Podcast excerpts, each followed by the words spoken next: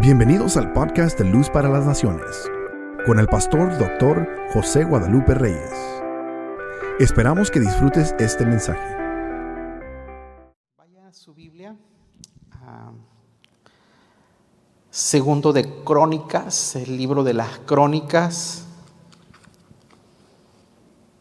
segundo libro de Crónicas.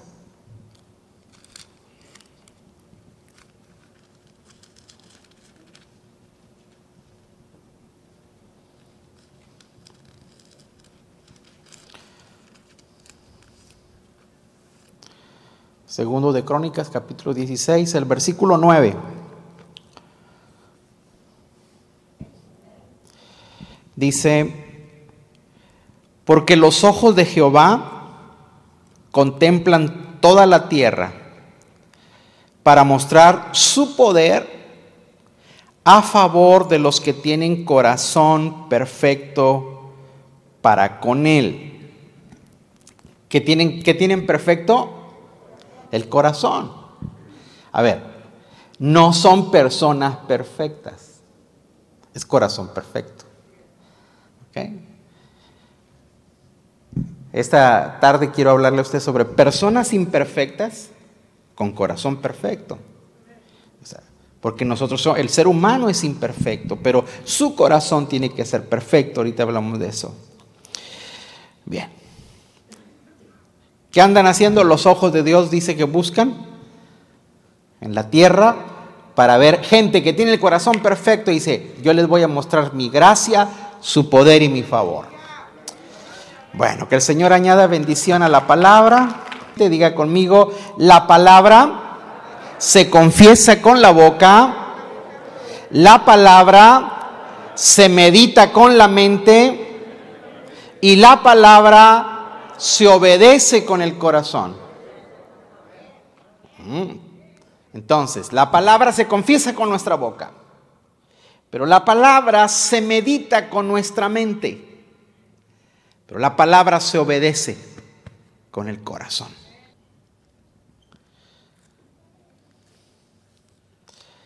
El corazón, o tu corazón, mi corazón, es como un trono. Y usted y yo, en nuestro corazón, vamos a ser a quien decidamos sentar ahí. Diga conmigo, mi corazón es un trono y yo voy a ser a quien permito sentar ahí. La palabra corazón eh, es una palabra que de, origen eh, hebreo, pero en, el griego es, se usa la palabra cardio, así como lo, conocemos nosotros en, el latín. Cardio, pero con K, cardio. Corazón, tu cardio. O sea, el corazón es más que un órgano. Nosotros cuando hablamos de corazón eh, pensamos que Dios nos está hablando de, de la parte del órgano vital que irriga todo nuestro cuerpo con, sangre, eh, pero sí, es el órgano que nos da vida, pero y, si nos late el corazón tenemos vida. Entonces, cuando, cuando te está diciendo que Dios anda buscando un corazón perfecto, es, es tu interior, tu vida. Diga conmigo, mi interior el corazón es más que, el órgano, es el eje central que gira alrededor eh, la vida del ser humano. ¿Mm? Proverbios 27, 19, la nueva versión internacional, mire lo que dice. En el agua se refleja el rostro y en el corazón se refleja la, la persona. ¿Alguna vez usted se ha visto en el agua? Nada más no sea narciso. Porque dicen que Narciso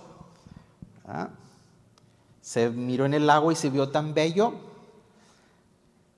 Entonces era tanto su, su embellecimiento sobre él que estaba tan bello, se cayó, era un pozo profundo y se ahogó. ¿Mm? El narcisismo te, te puede ahogar. Entonces, así como se refleja el rostro, sí, pero el corazón refleja la persona. En el corazón nuestro o en el interior nuestro se desarrolla nuestro temperamento, lo que yo hablaba la semana, el domingo pasado. El temperamento son todos aquellos rasgos que traemos de herencia, todos nuestros rasgos eh, que esos nacimos con ellos. Usted no puede hacer nada para quitarlos porque son herencia, es genética. Pero eh, no solamente somos el producto de lo que heredamos, sino que también somos el producto de nuestro carácter, o sea, cómo nos formamos. Cuando nosotros nacimos, llegamos con cosas que no pedimos. ¿Aló? Son cosas que ya vienen añadidas, te gusten o no te gusten. Pero el carácter, eso depende o va a depender de cómo fuimos tratados. Se dice que el 70% de lo que nosotros somos hoy como adultos, el 70% se adquirió los primeros cinco años de nuestra infancia. Lo que nosotros vimos, a lo que nosotros estuvimos expuestos. Eso nos marca, pero también después fuimos formados no solamente por nuestros padres, sino por nuestros profesores, por nuestros maestros, por, por eh, la comunidad donde vivimos. O sea, muchos traemos rasgos de lo que somos de acuerdo a nuestra geografía donde crecimos. A ti y a mí nos gustan los tacos, ¿verdad? Nos gustan los, tamales, las tostadas, las tortas, todo lo que empieza con T. Pero si usted hubiera nacido en Italia, fuera un amante de la pizza. Porque tu geografía te forma. ¿Me estoy explicando? Pero no solamente forma nuestros gustos, nuestras preferencias, también forma nuestra forma de decidir, nuestras convicciones.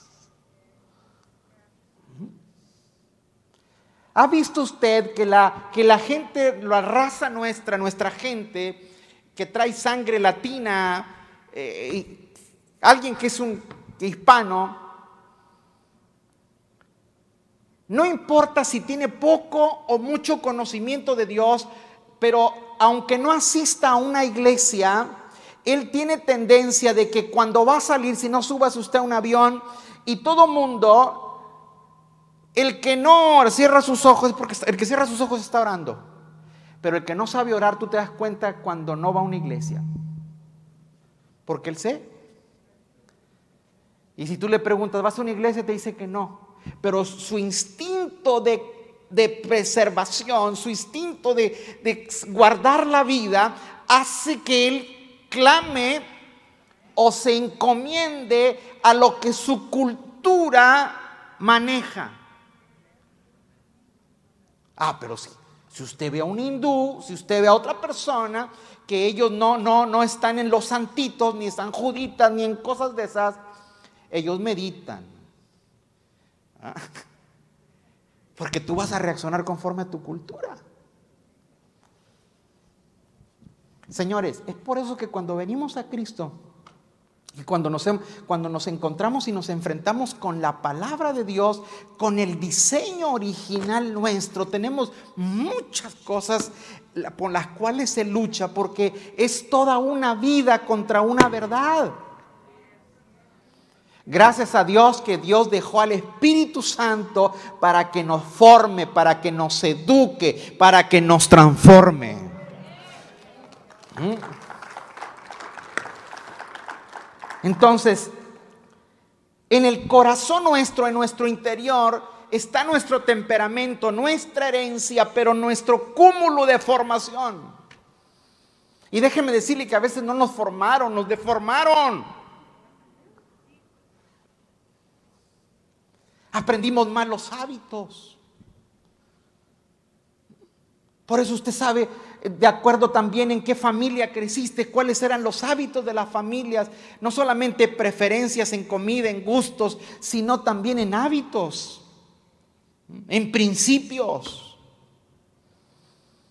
Entonces traemos, traemos todo ese paquete y, y entonces, ¿qué es lo que es el reflejo nuestro? Mi herencia, mi formación y cuando me veo en el agua, se ve su rostro. Pero cuando se ve el corazón, se ve nuestra persona. ¿Sí me expliqué? Porque yo me entendí muy bien, ¿eh?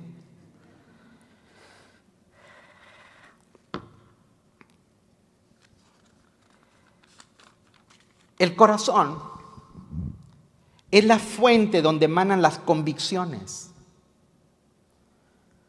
Es la fuente donde manan las determinaciones. Si tú creciste en un lugar donde siempre te señalaron que eras un bueno para nada, donde no te valoraron, entonces tú, tú, vas a enfrentar la vida y no vas a tener determinación, siempre vas a estar cavilando. Hay gente que le, cuesta decidir.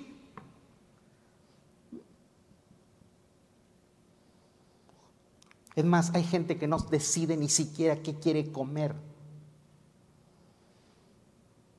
Otros deciden por él. Pues no sé lo que tú quieras. o sea, a usted le están preguntando qué quieres comer, usted inmediatamente responda. ¿Cómo ves esto? Pues no, no sé.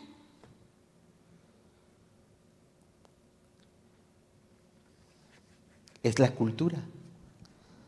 Es el interior del ser humano. En el corazón o en nuestro interior también se desprenden las motivaciones incorrectas. En el corazón también surgen o, se desprenden los sentimientos desordenados. Pero en el corazón también nacen las pasiones extrañas.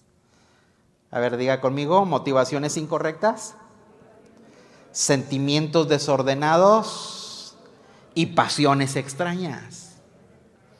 Si alguna vez usted ha sentido alguna de estas tres cosas, usted es normal.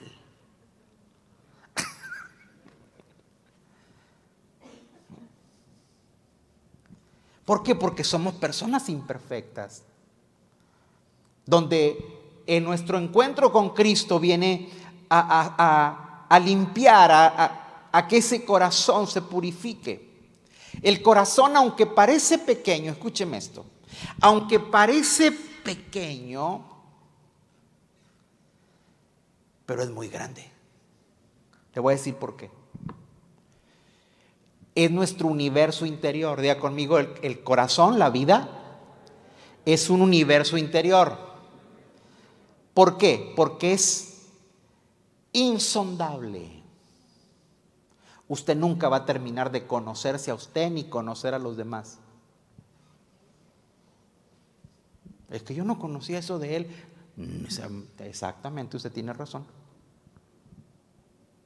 Porque la vida es insondable, no, le, no tiene fondo.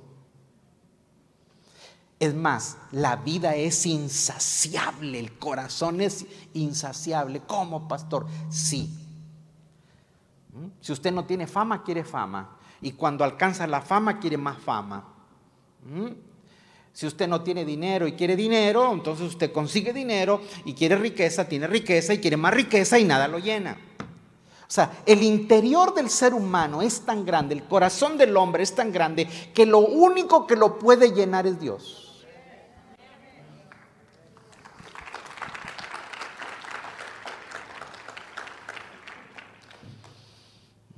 Por eso alguien dijo que el corazón tiene forma de Dios. Solo Dios es el único que cabe en él. Levante su mano derecha y diga conmigo, en mi vida cabe Dios. Amén. Uno de los evangelistas muy famosos del siglo XX aquí en Estados Unidos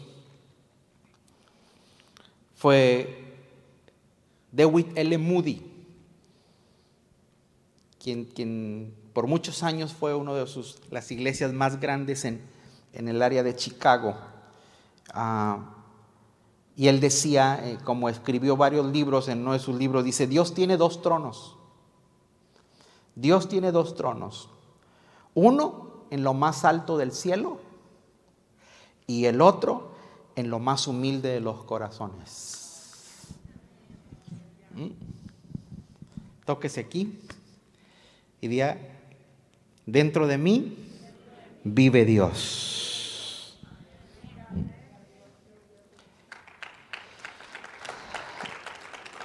Dios no solo desea parte de nuestro corazón, Él quiere todo nuestro corazón.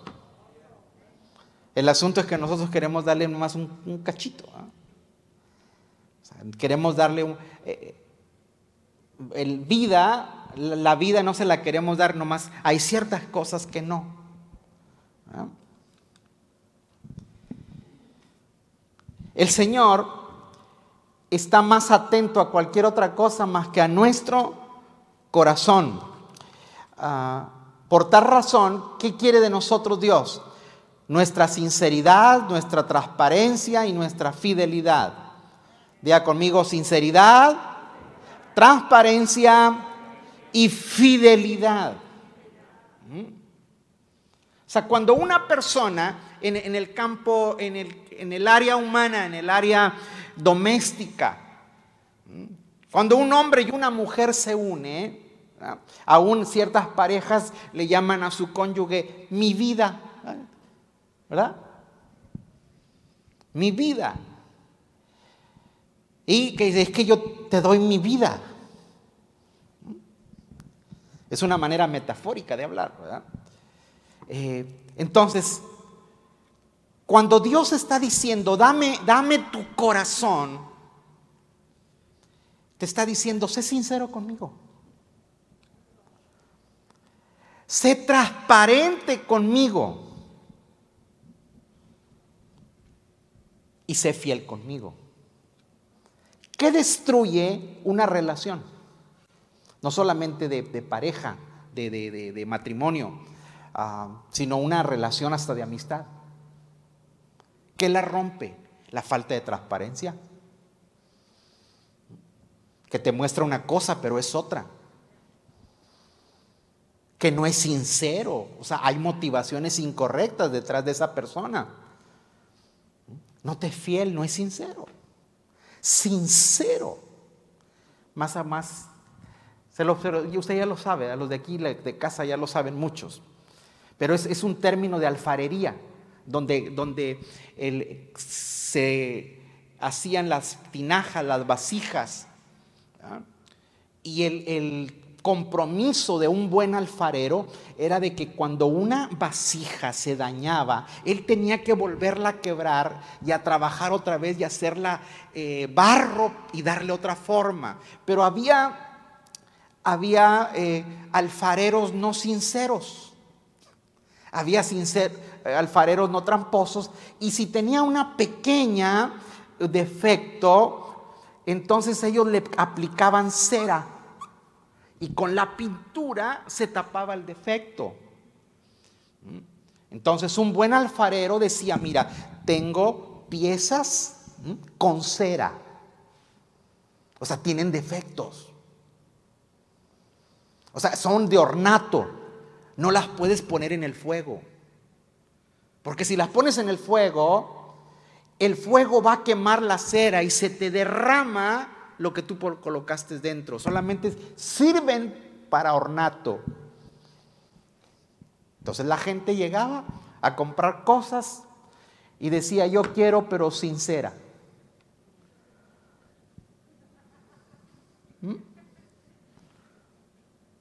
Dile que está al lado tuyo, ¿tú no traes cera?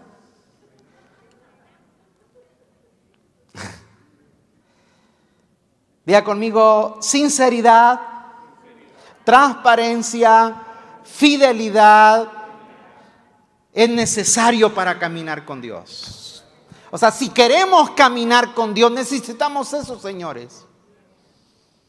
Y es por eso que Dios dice, yo ando buscando por toda la tierra, mis ojos están atentos, porque si yo me encuentro un corazón sincero, un corazón perfecto, entonces yo le dejo caer mi favor. Nos conviene un corazón sincero, fiel y transparente.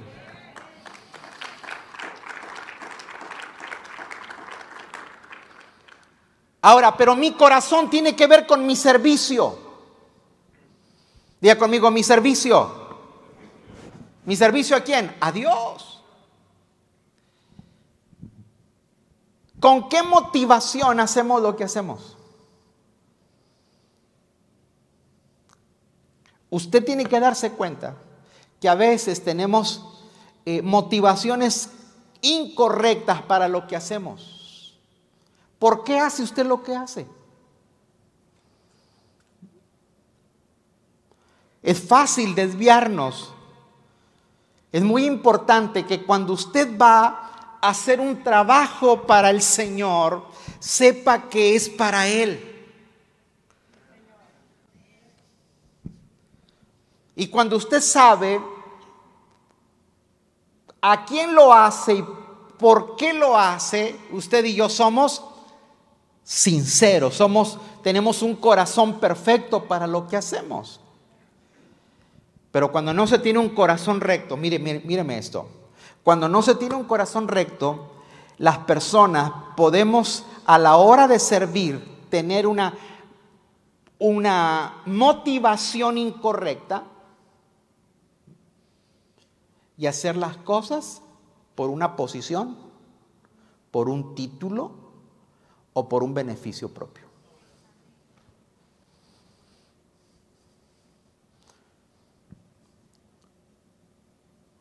Hay gente que le gustan los títulos. ¿Mm? Hay gente que le gustan los puestos. ¿Mm? Hay gente que le gustan las, las, posiciones. Aunque no haga nada, ¿verdad? Pero le gusta tener posición.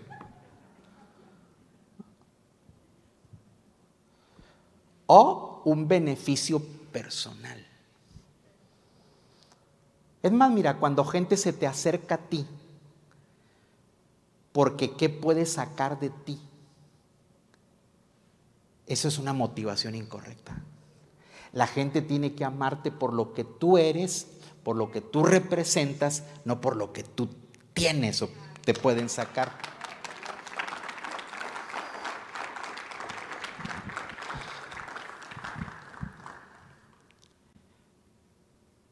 No se preocupe. Cuando se tiene una motivación incorrecta, Dios no, no es tardo ni perezoso.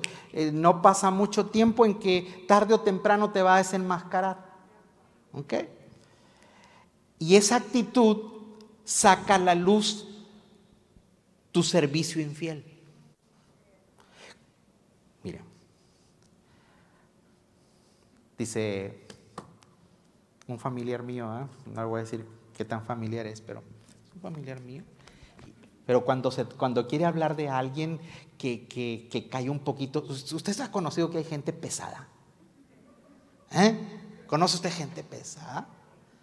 Así que, que en mi pueblo dicen sangrona. ¿Ah? Pero esta persona que es familiar mío, cuando se quiere referir a ese tipo de personas, dice, dice se cree muy sácale punta.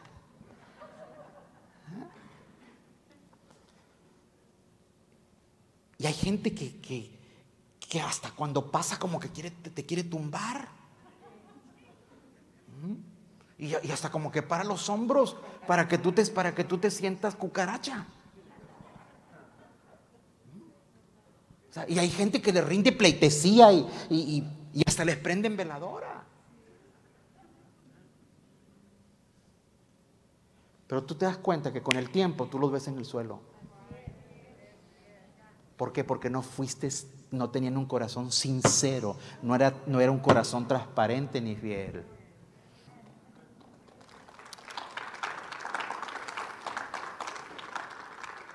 O sea, porque es muy fácil desviar el corazón, es muy fácil.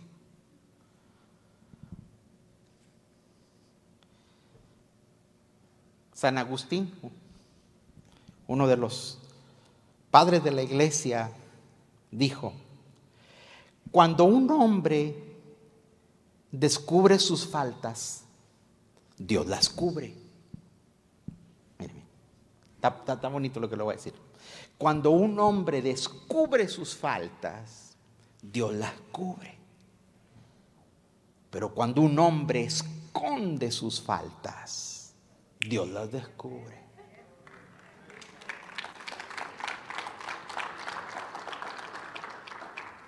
Pero todavía no termina.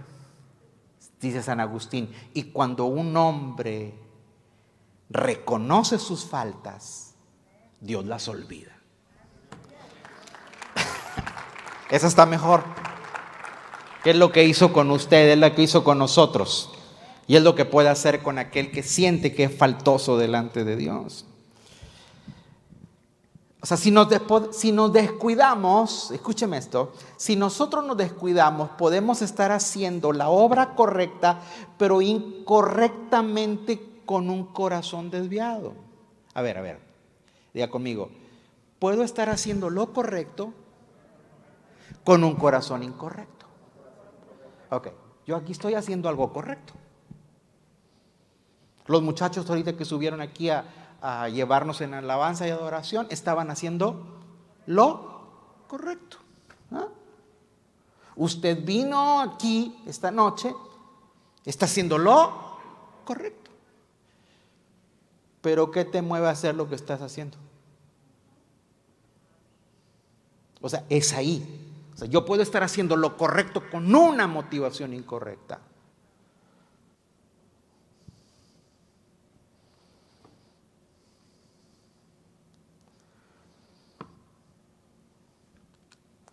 Entonces podremos desviar el corazón, nos lo. El Señor nos advierte algo muy importante ahí en la Biblia, Jeremías 17:9. El Señor nos advierte que tengamos mucho cuidado con el corazón.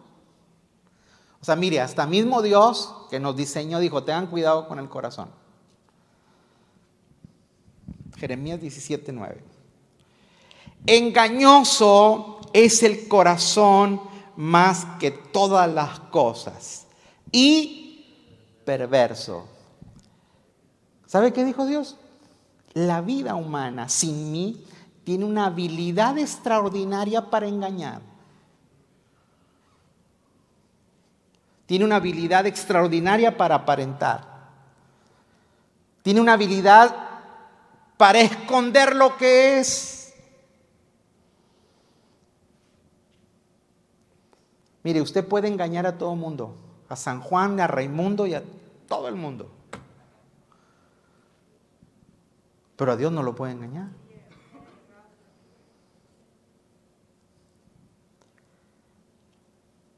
Hay otra, otra cita bíblica, segunda de Crónicas 25.2.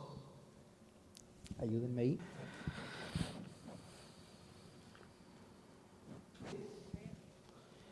Está hablando del rey Amasías, uno de los reyes de, Israel. ¿Qué dice? Hizo él lo recto ante los ojos de Jehová, aunque no de perfecto corazón. Uy. A ver, lea, por favor otra vez. Léalo fuerte. Hizo él lo recto ante los ojos de Jehová, aunque que no de perfecto corazón. ¿Cómo está eso? Porque estaba haciendo cosas buenas, pero sus motivaciones no eran las correctas. Usted tiene que leer toda la historia, todo el capítulo.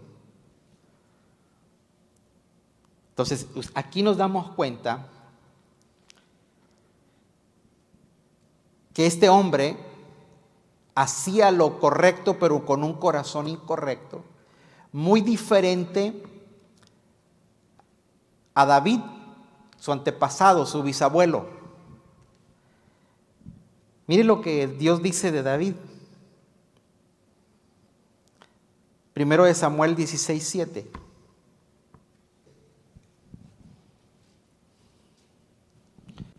Léalo por favor conmigo.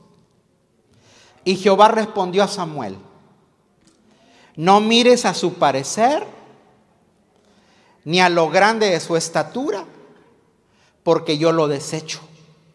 Porque Jehová no mira lo que mira el hombre. ¿Mm? El profeta está en la casa de Isaí, el padre de David. Y Dios lo mandó ahí para escoger un rey, para ungir a, uno de los hijos de esa familia como rey. Y cuando Isaí le pasa a los muchachos, sale uno que se llama Eliab. Y el tipo era un tipazo. Altura adecuada, porte adecuado, musculatura, cabello brilloso, todo, todo. Y el Samuel dijo, este es. Y Dios le dice, eh, espera, espera, espera, espera. Dios no ve hermosura. Dios lo que ve, Dios ve lo que el hombre no ve.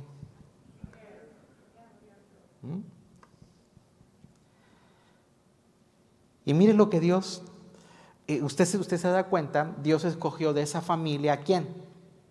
A David. ¿Por qué escogió a David? ¿Porque era valiente? ¿Porque agarraba bien la onda?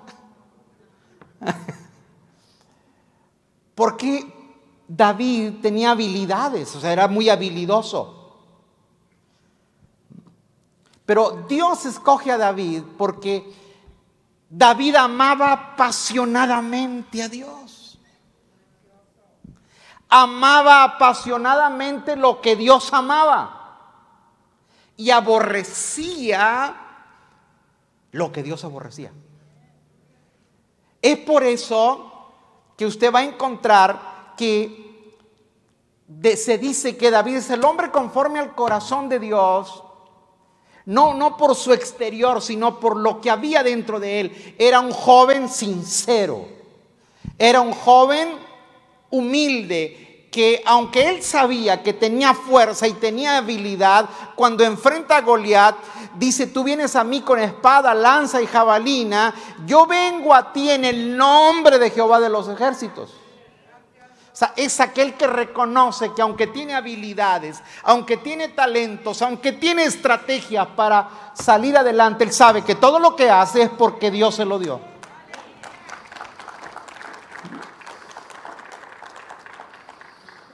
¿Qué tenemos que hacer nosotros? Pedirle a Dios que nos forme con un corazón perfecto. ¿Qué tenemos que hacer? Pedirle que nos dé un corazón perfecto, porque el corazón perfecto te hace que lleves fruto y tu fruto permanezca. Mire, cuando la gente no es sincera, cuando la gente tiene motivaciones incorrectas, señores, puede durar 10 años, 15 años, 20 años, 30 años, pero, pero si no es correcto, en algún momento usted lo ve derrotado. Pero cuando tú tienes un corazón correcto, te da fruto, pero tu fruto permanece en el tiempo. ¿Mm?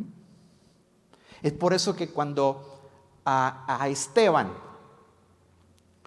el primer mártir de la iglesia primitiva, antes de que lo apedrearan, dio un discurso y hace un recuento de la historia del pueblo de Israel y mire lo que dice Hechos 13, 22.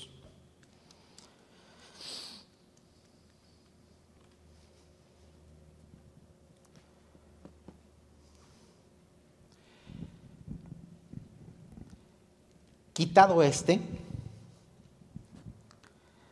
le levantó por rey a David. Está haciendo un recuento. Léalo conmigo. Quitado este, le levantó por rey a David, de quien dio testimonio diciendo, he hallado a David, hijo de Isaí, varón conforme a mi corazón. Wow. Cuando Dios hablaba de David, dijo, me hallé uno conforme a mi corazón. Que Dios pueda decir de ti eso. Que Dios pueda decir de ti, me encontré uno que piensa como yo, me ama y también aborrece lo que yo aborrezco. Es por eso que, escuchen, David no era perfecto, era una persona imperfecta con un corazón perfecto. Por eso él reconoció que en uno de los errores de su vida, mire lo que dice en el Salmo 51, 10. Que esa debe ser tu oración y debe ser la mía.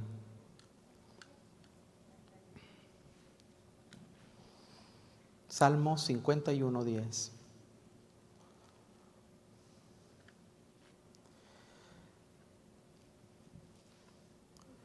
Crea en mí, oh Dios, un corazón limpio. Mira, pero acá.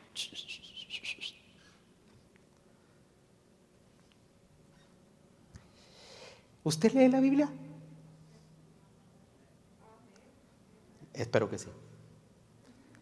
David escribió muchos salmos.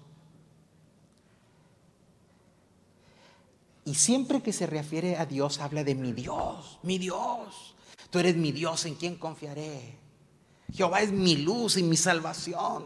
Mi, mi, mi, mi. Como los niños, mío, mío, mío. Pero aquí acaba de meter la patota. Y no metió una, metió las dos. Cometió un problema grave, se metió en un problema grave. O sea, como es un, un hombre imperfecto. Pero reconoce. Y dice, crea en mí, oh Dios. Oh Dios. No dice mi Dios. Porque si David aquí le hubiera puesto, crea, mi, Dios un corazón limpio es cuando tú pecas con alevosía y ventaja. O sea, como Dios me perdona. Mira, una cosa es que sea con, con premeditación, alevosía y ventaja. A otra es que tú cometas un error en la vida. Nadie está exento de algún error en la vida, de algún pecado en la vida. No estamos exentos. Pero usted tiene que reconocer, por eso que aquí, aquí David está con la cabeza en el suelo y dice, oh Dios, o sea, la regué. Me equivoqué, no debería haber hecho esto. Acepto las consecuencias. Crea en mí, crea. Por favor, necesito que crees en mí un corazón limpio. Crea en mí un corazón limpio y renueva, y renueva un espíritu recto. O sea, corazón recto, motivaciones correctas.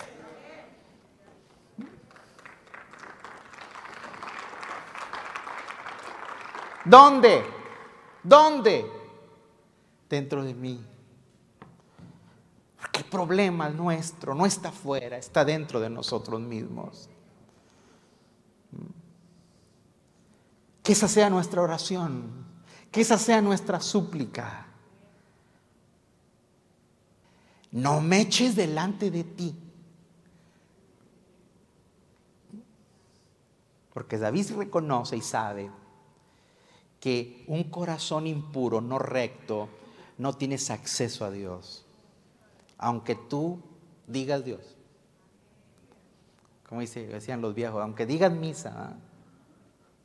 Crea, no me eches del, delante de ti y no quites de mí tu Santo Espíritu. Porque quién es el Santo Espíritu es el que te corrige, es el que, es el que te llama la atención. Es que cuando, cuando nuestra imperfección quiere, quiere, quiere torcerse, el Espíritu dice, no, ¿qué ocupa el Espíritu Santo usted? ¿Qué ocupo yo, su Espíritu? Ay, Mire, cuando una persona no tiene un corazón puro, se le ve en la cara.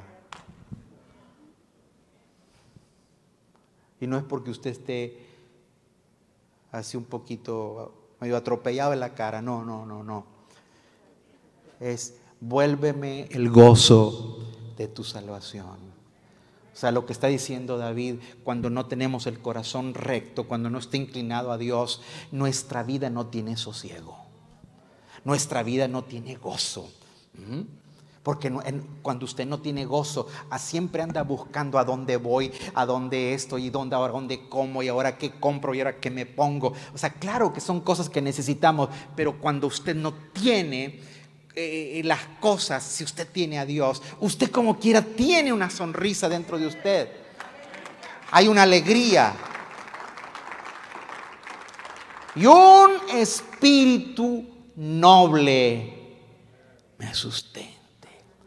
No engreído, no creído, sino que tu espíritu, Señor, sea el que me domine. Mm. Levante sus manos al cielo. Necesitamos un corazón recto, aunque yo sea imperfecto. Usted y yo somos imperfectos personas imperfectas, pero que pueden tener corazón perfecto. Y cuando usted tiene el corazón perfecto, Dios echa un ojo a la tierra y se lo encuentra usted, dice, a ese le doy mi favor. A ese le doy oportunidad que maneje mi poder. Padre, gracias esta noche nuestro corazón te pertenece. Y no solamente en parte, sino todo es para ti. En el nombre de Jesús, quita de nosotros, Señor, todo sentimiento extraño, toda motivación incorrecta, todo sentimiento desordenado y toda pasión extraña y que seas tú, a través de tu espíritu, que nos gobierne.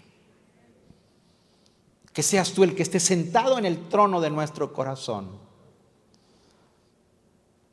Amén. Y amén. Gracias por escuchar nuestro podcast. Para ayudarnos a llevar la palabra de Dios alrededor del mundo, haga una donación en nuestra página web. Que Dios le bendiga.